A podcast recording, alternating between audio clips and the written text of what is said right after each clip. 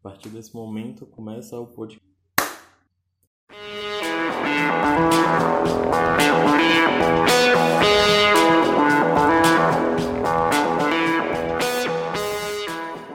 Sejam bem-vindos à Rádio Terra, seu podcast semanal sobre League of Legends e todos os jogos da Riot Games. Eu sou o Daipen e hoje eu estou sem convidado. O Luca, como vocês sabem, o, o Lucas não gosta de falar sobre campeões novos. E eu ia gravar esse podcast com o Big, mas ele infelizmente está sem voz. E ele não vai poder participar desse podcast, então vai ser um podcast monólogo. E eu espero que vocês gostem, vai ser uma experiência diferente, né? Uh, não esqueça de deixar o seu like, de compartilhar esse é, nosso podcast e de comentar lá no YouTube para a gente saber o que vocês estão achando dos podcasts e apoiar a gente nas nossas redes sociais. Você também pode estar apoiando é, o podcast no Padrim, é, financeiramente, é, padrim.com.br barra Rádio Runeterra e ajudando o podcast, é, você está permitindo aí que a gente faça mais sorteios e melhore o nosso material, entre outras coisas. E lembrando que as pessoas que doam no Padrim, elas recebem tickets a mais nos sorteios, então você tem mais chances de ganhar. E nós vamos falar hoje sobre a Samira, a nova campeã, que vai chegar na atualização dessa semana, logo após os comentários da semana e as notícias.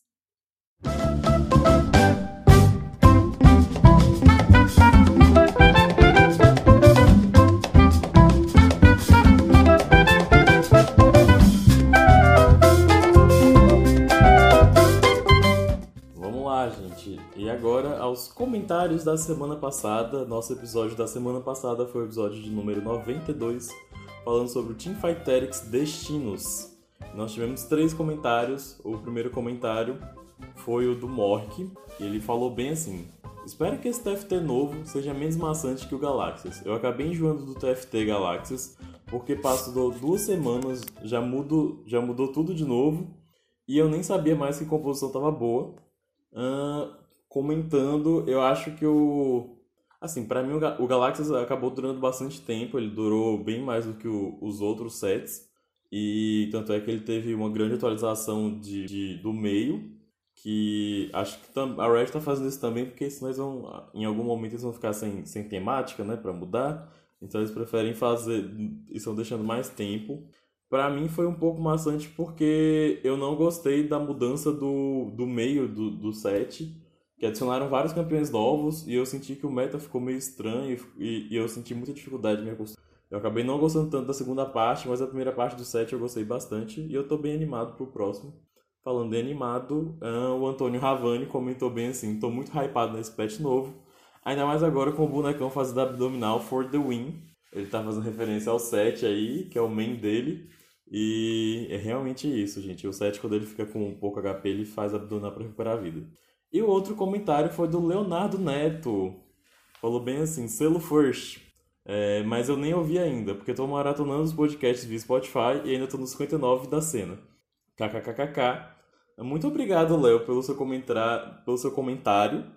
Quando você chegar aqui nesse episódio, é, já sabe aí, já tá, fica aí o, o agradecimento. Eu espero que você continue comentando.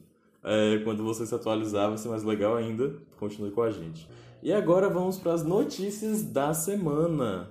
Teve muita notícia essa semana, muita notícia. Eu separei aqui, né, fazendo um apanhado para vocês, para quem não ficou sabendo. Uh, primeiramente, a Riot tem muitas novidades sobre skins, né? Esse ano eles focaram em lançar skin para campeões que já tem um bastante tempo que não recebem nenhuma skin. E já liberaram quase todos os campeões da skin para quase todos os campeões da lista. E os campeões que ainda faltam da primeira lista são o Orne, que vai ser o Orne Sabugueiro, o Skarner, que eles revelaram o design, vai ser um Skarner cósmico, e uma skin do Nautilus. Assim, vale lembrar que o Nautilus ganhou uma skin Conquistador, mas a Riot é, não considera as skins Conquistador e Campeonato no cronograma deles de por isso que ele vai receber outra. Uh, eles também vão dar skins para outros campeões que não estavam na primeira lista, mas que eles acabaram conseguindo é, colocar, que vão ser a Nívia, o Aurelion Sol. Esse Aurelion Sol vai ser de uma temática nova chamada Dracomante.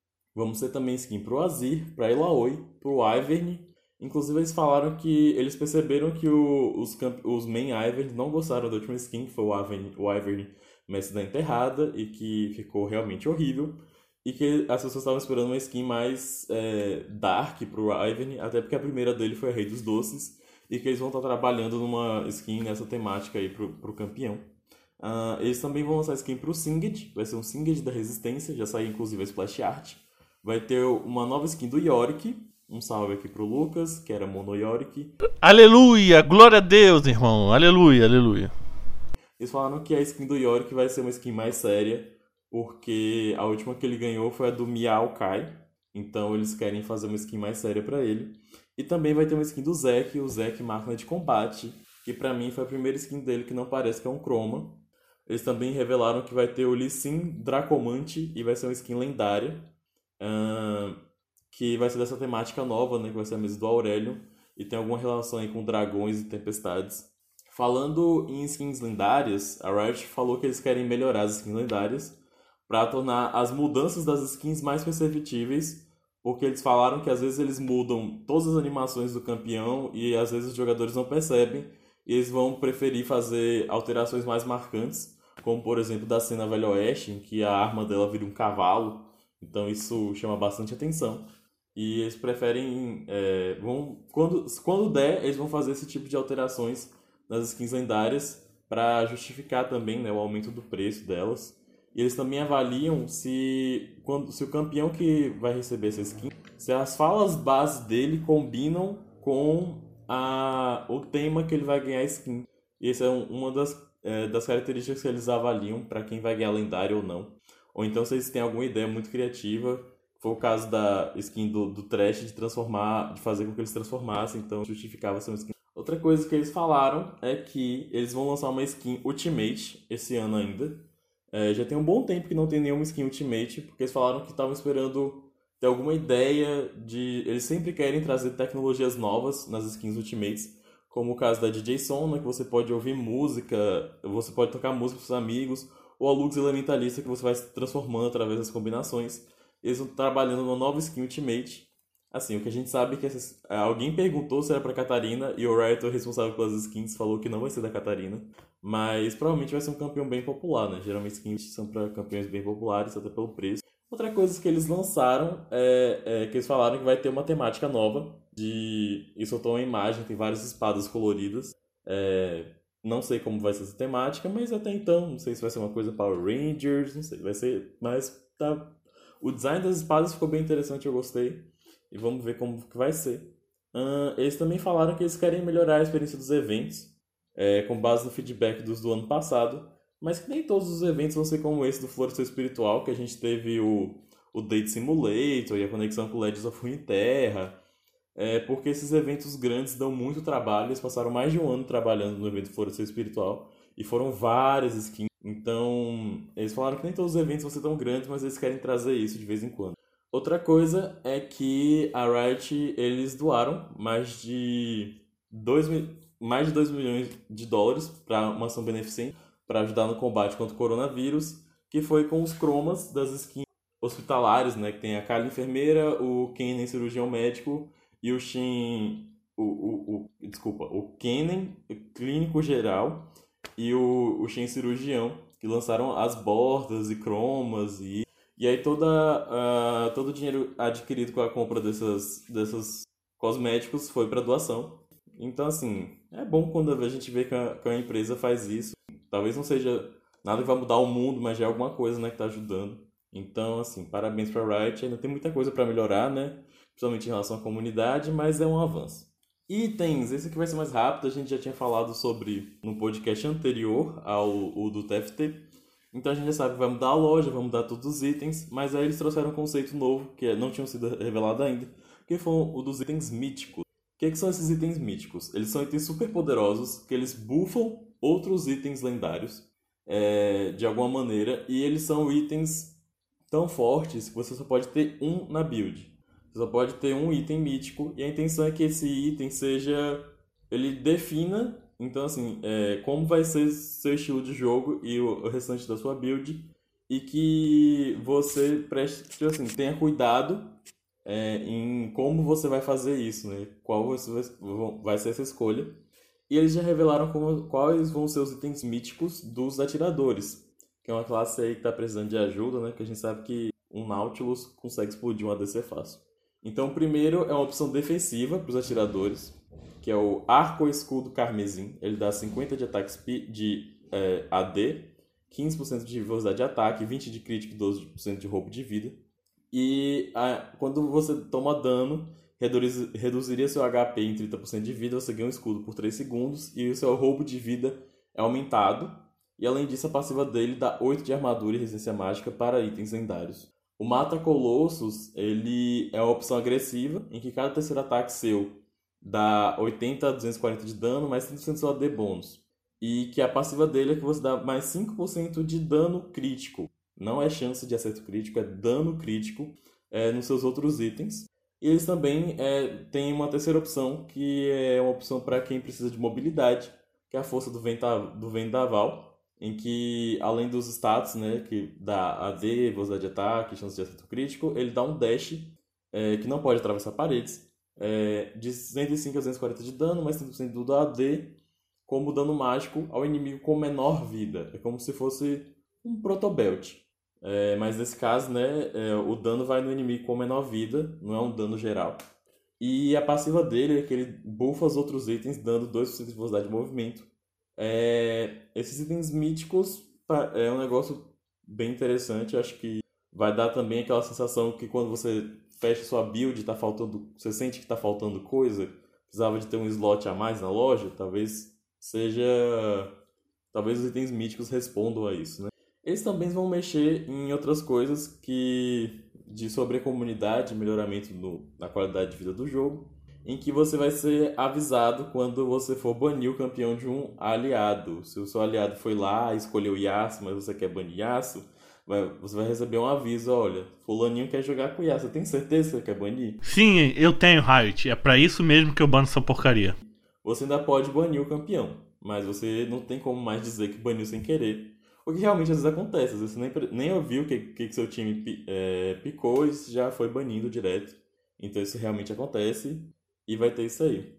Eles também é, vão estar melhorando o sistema para identificar ociosidades e mortes intencionais e prometeram dar punições mais severas para essas pessoas que cometem essas, é, essas infrações né, no jogo que atrapalham. E também vai dar para dar rendição mais cedo, se você tiver com um jogador a menos né, no seu time. E também que você vai perder menos PDL se alguém quitar, né? E você perder a partida, você vai é, perder menos PDL. Uh, outra informação que a Riot divulgou é que eles vão fechar os clubes. Uh, dos, os motivos são um é um motivo técnico, em que o sistema de clube deles era feito em cima de uma outra tecnologia, e eles não têm mais suporte dessa tecnologia, então no futuro, para continuar trabalhando com os clubes, eles teriam que refazer do zero. E aí eles começaram a pensar se isso era realmente importante, e eles decidiram que não, não é tão importante assim os clubes, eles acham que tem outros mecanismos de comunidade que são muito mais fortes. E no caso, é, eles citaram o Discord amplamente, e eles vão estar trabalhando junto com o Discord para fazer essa transição. Não explicaram como, mas eu imagino que os grupos vão ter a opção de migrar para um servidor do Discord, por exemplo. E eles falaram que com o clube a menos, né, eles vão ter mais tempo para focar em outras coisas que eles preferem, como novos jogos, novos skins. E essas foram as notícias da semana, que foram muitas notícias.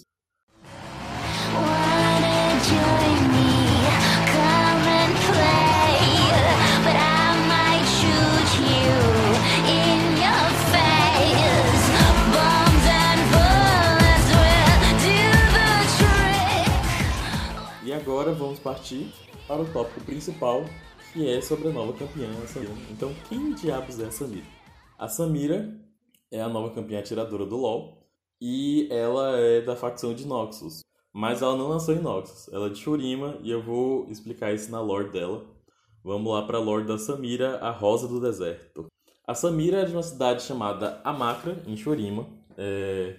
E seus pais e ela, né, eram artistas de rua e eles faziam vários espetáculos. Essa Mira sempre foi muito boa com acrobacias e ela sempre comenta que ela nunca teve medo e ela sempre fazia várias acrobacias perigosas e tal. E os pais dela, eles, apesar deles se divertirem, né, de gostarem de ser artistas de rua, às vezes eles queriam que ele tivesse uma vida mais estável. É, no 14 aniversário da Samira, né, quando ela tinha 14 anos, uns forasteiros armados invadiram a cidade dela e ela ficou escondida é, em casa e elas viram esses forasteiros invocarem o nome de, do antigo mago Zeraf e capturarem cidadãos inocentes e, e aconteceu um massacre. E a Samira, ela não chorou, ela, na verdade ela ficou com muita raiva de ter ficado paralisada de medo, de não ter é, de não ter ido lá e lutado e feito alguma coisa. E ela ficou muito revoltada consigo mesma por ter ficado tão amedrontada em defesa. E apesar de feridos, a Samira e seus pais eles conseguiram fugir para Belzum, que é uma cidade portuária de, é, no continente de Shurima, mas que fica sob o domínio de Noxus, é, com um grupo de poucas pessoas, e Noxus ofereceu um porto seguro para eles. É, fazendo um paralelo com o mundo real, Noxus é muito parecido com a, a Roma antiga. Então eles, eles abarcam, a, eles englobam a cultura de um outro povo, de outro povo mas eles ficam todos sobre a mão de Noxus, né? É, e a Samira para Noxus foi uma porta. Lá os pais dela continuaram trabalhando como artistas de rua, mas ela queria mais do que aquilo, né? E não bastava, não era suficiente ser artista para sustentar a família dela. E então a Samira é, chamava atenção por causa das suas acobracias. Ela recebeu uma proposta de se alistar num bando de guerra e ela foi, tanto pelo caso do dinheiro quanto a promessa de aventura. E ela sempre chamou muita atenção por causa da sua habilidade ao manejar a espada e seus tiros certeiros. E ela foi se destacando, mas ela não tinha disciplina. Então, depois de dois anos, ela acabou sendo é, colocada de escanteio por causa dos comandantes dela, já que ela não seguia, ela não, não conseguia seguir regras. Mas teve uma, uma pessoa que confiou nela, né, a capitã Indari, e ela com, contratou a Samira para fazer parte de um bando particular para fazer missões perigosíssimas é, que soldados comuns não fazem, e a Samira foi. Então ela, ela abraçou né, a cultura noxiana de sempre estar tá buscando força e, e, luta, e ela fez várias tatuagens que representavam suas façanhas. E aí um dia a Samira foi para uma missão é, para atacar um líder rebelde e a fortaleza explodiu tudo é, gerou um caos, todo mundo ficou muito ferido. Foi nessa missão que a Samira teve o olho dela ferido e a capitã dela, Indari, sofreu é, sofrimentos mais graves e ficou sem mexer as pernas. Samira conseguiu salvar a capitã dela, né? Mas aí depois desse momento ela começou a trabalhar sozinha. E a capitã era a única pessoa que entendia a, a, a sede dela por maiores desafios. E ela, mais, e, e ela continuou, né, mandando a Samira para essas missões perigosíssimas.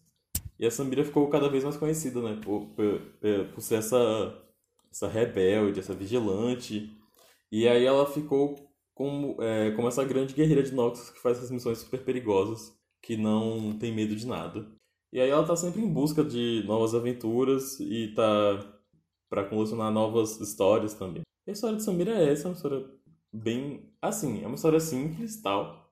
Me lembra um pouco a história do Sete, que mostra um pouco do, da história de, do, do universo de Runeterra, mas não é uma, uma, uma lore que cause grandes alterações na história, como de certos personagens, é, por exemplo, a Azir, que causa, causa uma grande mudança na lore, a dela é uma, ou da Irelia, a lore dela é uma lore mais tranquila, sim, mas mostra a cultura de Noxus.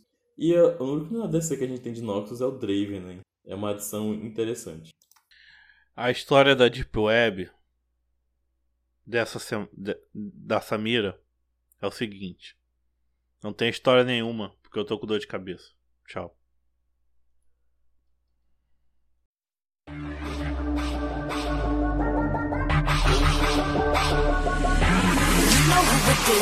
Coming round again. You wanna dose of this right now? It's KDA. Uh.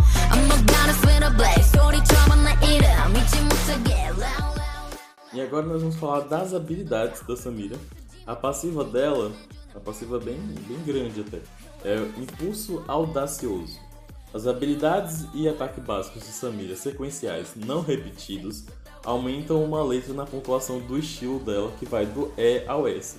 Então vai E, D, C, D, A e S. E a cada pontuação ela ganha velocidade de movimento que vai de 0 até 21%, A Samira também ela usa tanto a, pistola quanto a espada. Então se ela tiver, ela pode causar dano à distância com a pistola, que é o normal dela, mas se ela estiver muito próximo do alvo, no range de 200, ela vai atacar com a espada. Com as pistolas ela tem um range de 500, que é um range bem baixo, é o mesmo range da civil, mas em compensação ela tem uma velocidade de movimento maior, né? E essa espada dela, ela causa dano mágico adicional. Essa passiva dela eu achei bem interessante para poder farmar. Por exemplo, quando chega uma grande onda, ou então aquele menino que tá quase morrendo, se você estiver pertinho dele, você ataca com a espada. E eu uh, tive a impressão que é mais fácil de farmar com ela. E como ela dano mágico adicional, né, isso é o mesmo caso do Ione, que você tem torna mais difícil de buildar, mesmo que você faça armadura, você ainda vai levar um pouquinho de dano. E tem outra coisa. A passiva dela também tem outra questão, que é se os inimigos dela forem tiverem movimentos debilitados pelos aliados dela, ela vai é, dar vários vai dar seis tiros nele e levanta ele no ar.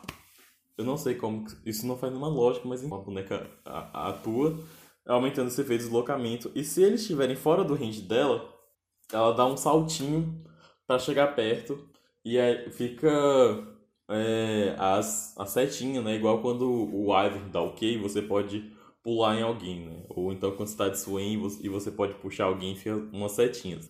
Com a Samira é a mesma coisa. É, os ataques é, fortalecidos dela podem critar é, e os efeitos on hit só funcionam uma vez. O que dela, a primeira habilidade, é o talento natural. Samira atira diretamente com suas pistolas em um inimigo distante, inimigos dentro do alcance corpo a corpo, sofrerão um golpe de espada em vez do tiro. É, esse habilidade não tem muito o que falar. O, o tiro sai como se fosse um Q do EZ, mas ela, ela, o Q não aplica efeitos on hit. E o, quando ela tá. Quando o, o inimigo está por perto, ela dá uma, uma, Ela dá um arcozão com a espada dela, que é um arco bem grande até. E é uma habilidade que, que escala 100% com AD e tem um cooldown baixíssimo. Isso é muito importante é, para fazer o combo dela, né? Que você vai dar hit, Q, é, hit, E, depois da hit, Q de novo. Então é muito importante isso para fazer o combo dela, já que só conta quando você dá habilidades ou, enfim, ou intercala com ataques básicos. Mas não pode repetir, né? tem que ser diferente um do outro. Uh, o W dela é o Voragem Afiada.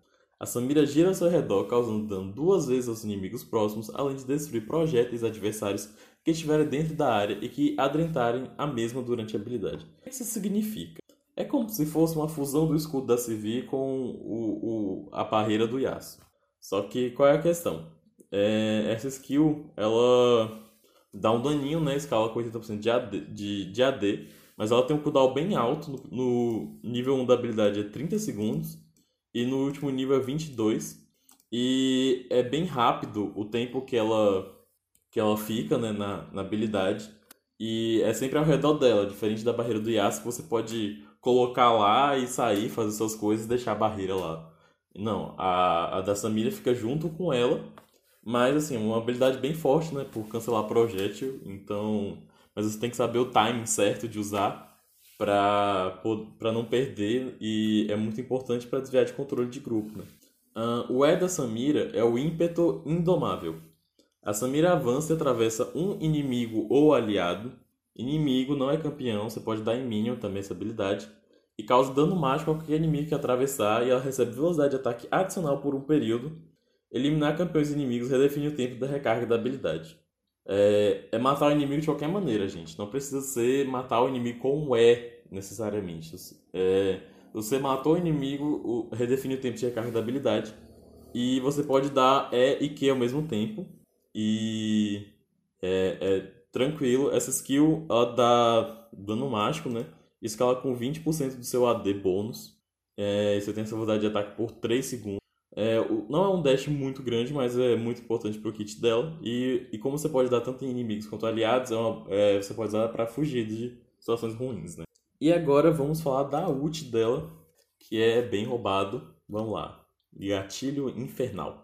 Samira dispara uma sarevada de tiros, atingindo 10 vezes todos os inimigos circundantes ao longo da duração, causa tiro, causa dano físico, aplicando roubo de vida e pode causar acerto crítico. Ela só poderá conjurar essa habilidade caso sua pontuação de skill seja S máxima. É... Vamos lá. Essa skill não tem cooldown, que é um negócio, tipo, roubadíssimo. O cooldown que ela tem é, tipo, 3 segundos, que é o tempo da animação, né? É, que, tipo, ela vai dar... A, a, habilidade dela dura 2 segundos, aí tem 1 um segundo. Se você acertar esse de novo, você já pode tirar. No começo do, da partida não é... Né, nos primeiros níveis não é tão fácil assim você dar... Chegar no S, mas o late game é muito fácil de, é, de chegar no S. Porque o Q tem um cooldown muito baixo, muito baixo. No, no final da partida, você chega a ter, tipo, um segundo e meio de cooldown. Então você consegue dar, tipo, auto-ataque, Q, auto-ataque, Q e... E é muito fácil você chegar no S. E o melhor do S dela, que as pessoas compararam aí com a ult da Catarina e a ult da MF, é que você pode se mexer enquanto está atacando. Mas se você levar um controle de grupo, é, a ult para. É, usar as habilidades dela, né? Você não pode soltar o Q nem o E é, durante a ult, mas ela ainda pode se mexer e, e se você levar o controle de grupo, né, é, você é interrompido. Captain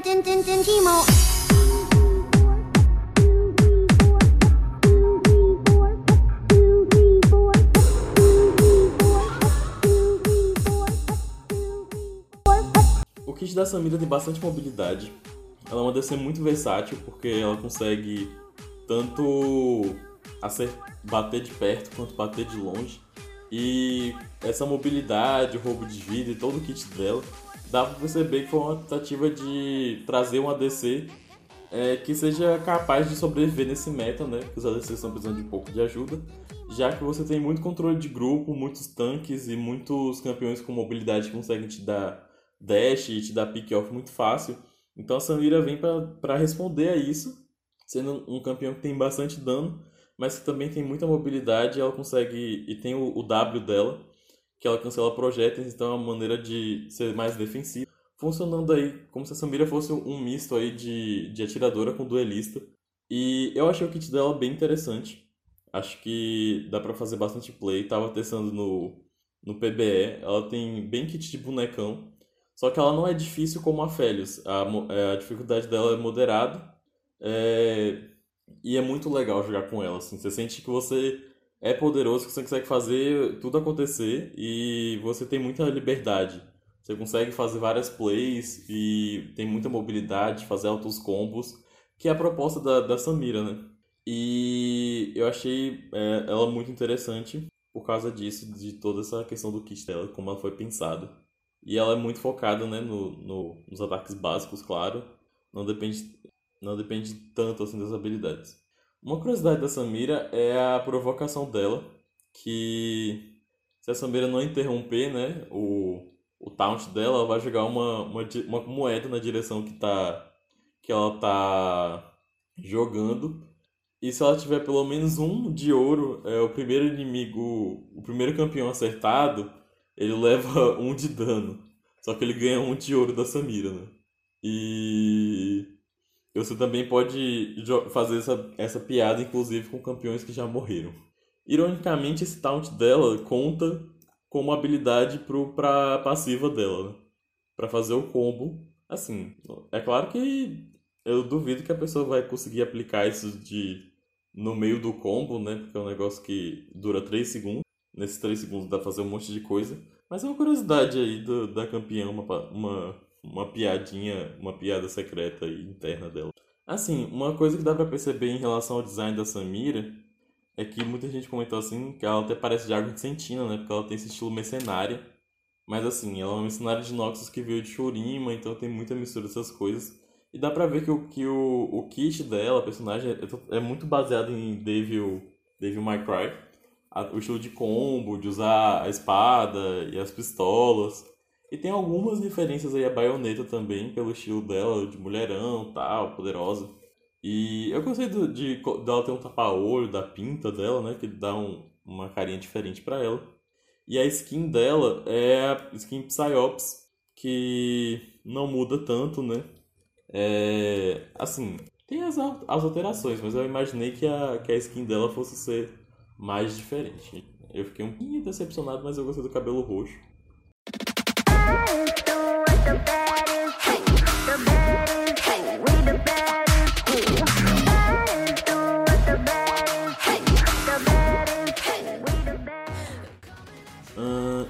Relação às runas. As runas da Samira, eu acho que ela vai sempre usar a árvore de precisão. Eu, eu, eu vi que o pessoal gostou bastante de usar é, Conquistador nela, até porque a ult dela dá roubo de vida. E como você tem os combos, é, ela é muito boa para trocas longas de fight. Então o Conquistador é fácil de trocar e acho que é uma boa runa nela. Eu acho que o Pressione Ataque seria interessante também, de dar os três ataques básicos e dar um dano adicional. É... Eu não acho que ela vai usar ritmo fatal, porque ela não tem. Não, não vejo ela com esse estilo de, de, de carry. E nem com agilidade nos pés, porque ela já tem bastante mobilidade no dela. Então ela, é melhor ela ir direto pra dano. Eu não consigo imaginar a Samira usando nenhuma nenhuma runa da árvore de feitiçaria nem da árvore de inspiração. Da árvore de determinação, que é dos tanques, eu também acho que ela não vai usar nenhuma. Talvez a perda dos mortos-vivos, mas acho que ficaria muito estranho, você abriria mão de muito dano. É... Talvez da árvore de dominação ela possa usar o chuva de lâminas, que você vai dar os três hits, né? Talvez funcione, mas o que eu vejo o pessoal mais usando foram o Conquistador e Pressionar o Ataque em relação às runas. A build dela Uh, a build dela é muito focada no, em, em redução do tempo de recarga. Tanto é que os itens recomendados dela, o primeiro item dela é o colhedor de essências, porque ele te dá CDR, te dá dano, então é um item que funciona muito bem para ela. Os outros itens recomendados pela Riot para ela são o Gume do Infinito ou a, a Sedenta por Sangue. Eu acho que Sedenta por Sangue é um item muito bom para ela, porque o roubo de vida vai ajudar bastante nas trocas. E te dá mais roubo de vida ainda né, na, na ult dela. Um outro item que eles recomendam é o canhão fumegante, como é um campeão que tem um, um alcance baixo, o canhão fumegante ajuda nisso de aumentar o range dela e deixar ela mais safe para as trocas. Outro item que funciona muito bem com ela, para ela é a dançarina fantasma, pelo escudo, pela mobilidade que te dá. É, mas a build dela não tem nada de muito diferente. E aproveitar para falar, apesar de ela ser de ela usar uma espada, ela é considerada como campeão ranged, então ela não pode fazer hidra raivosa, hidra titânica ela pode fazer aí o Furacão de Runan. Eu acho que a build dela vai ser essa build mais focada em crit. É, acho que o foco dela não vai ser muito attack speed, é, vai ser mais dano bruto de life steal, né, para você ficar mais forte nas trocas. Em relação às rotas, eu não, assim, eu já vi algumas pessoas testando ela no mid, testando ela no top, e é possível de fazer. Mas pelos, pelo que eu tava percebendo, até pelos vídeos que eu tava assistindo, é, fica um pouquinho mais difícil de você fazer o combo e de chegar no nível S, porque como a Samira não tem controle de grupo, você não aproveita a passiva dela de quando alguém está imobilizado, você dá os tiros que levantam para cima, a não ser que seu jungle vai te ajudar, né, seja um, um jungle com bastante controle de grupo. Então acho que ela vai acabar sendo, funcionando mais no bot mesmo. É, apesar de toda a mobilidade, do estilo dela, ela ainda é um atirador, né, querendo ou não. E acho que ela vai funcionar melhor no bot ela funciona muito bem com todos os, os suportes que estão no meta. É, qualquer suporte que tenha bastante controle funciona bem com ela. Vai funcionar muito bem com o Nautilus, com a Leona, com a Morgana, com o Bardo, com o Trash. Trash acho que deve funcionar bem, muito bem com ela, né? Que ela pode ir fazer a play dela, depois voltar na lanterna, por exemplo. É, com, com suportes encantadores, não sei se ela funcionaria tão bem. Você precisaria do controle de grupo. Mas eu, tem que ser alguém que a acompanhe ela, né? Porque assim, apesar da Samira ela ter uma certa independência, ela ainda é uma AD Carry. Então, se ela tem status de AD Carry. Então, se você for pego fora de posição, se você levar um, um hard engage, você vai morrer do mesmo jeito. Então, você ainda precisa tomar cuidado com o posicionamento. Mas ela é uma campeã muito forte. Uh, então, ela com certeza vai ser nerfada depois que ela sair, porque tá bem forte. Só de ela ter uma ult que, que não tem cooldown já torna ela assim. Matchups. Em relação aos matchups dela no bot, eu acho que as trocas dela vão ser mais fáceis com. A de, vai ser mais fácil com a The que tenham, que tenham menos alcance, né? Claro. Porque imagine, você ter 500 de alcance, você ter que jogar contra a Caitlyn, tem 650, ou jogar contra um Varus ou uma cena que consegue bater de muito longe, isso vai dificultar ela, ou campeões que tenham bastante dano em área. Mas, assim, ela tem mecanismos para lutar contra isso, como os dashes dela. Mas se ela jogar contra a The que tem um alcance mais curto, vai ser mais fácil A minha impressão, assim, jogando com a Samira foi, foi essa, assim. Ela, é ela é uma atiradora muito forte, que tem muito dano, consegue fazer muita play, você tem uma certa independência com ela, pela mobilidade, o kit dela, mas você ainda precisa ter um, um pouco de cuidado com ela. E pra, eu acho que o que vai separar, assim, as, as Samiras boas e as Samiras ruins é o, tempo de usar o W dela para você cancelar os projéteis. Imagina você cancelar, tipo, uma ult da Ashe ou é, um projétil, assim, poderoso. Então isso vai influenciar muito na, na mecânica dela. Com certeza ela vai aparecendo como. Ela tem tudo que o competitivo gosta. E, e eu acho que ela vai ser bastante popular. Eu acho que tudo para dar certo.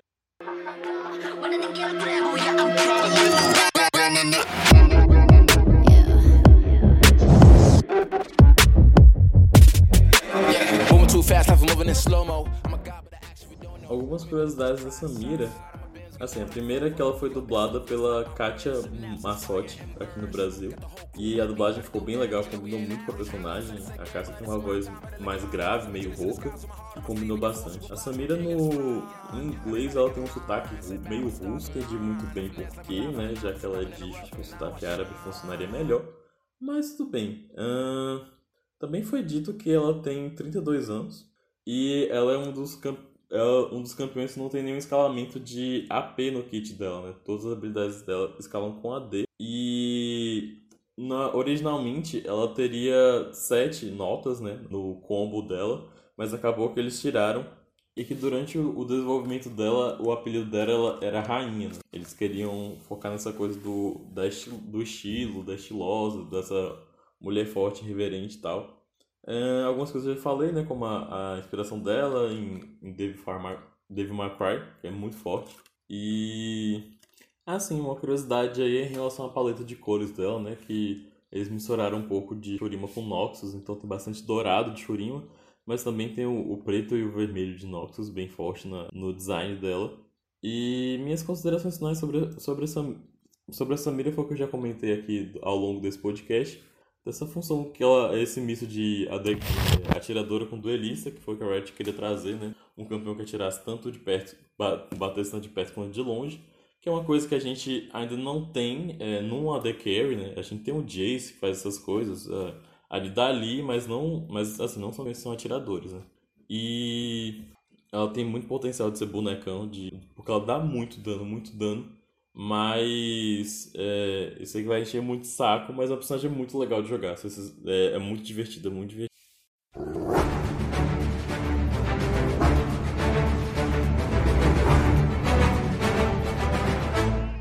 Assim, é, é meio estranho estar tá fazendo podcast sozinho. É, geralmente eu faço podcast com o Lucas ou então com algum outro convidado.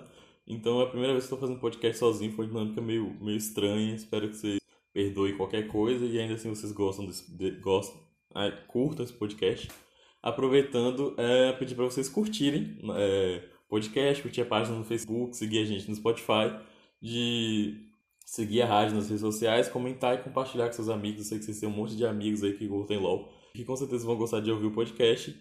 Uh, nosso podcast está no, nos agregadores de, de áudio, estamos no Spotify, estamos no Deezer e também estamos no YouTube. Nossas redes sociais são Facebook, Twitter Instagram. É, todos os três são Rádio Runeterra.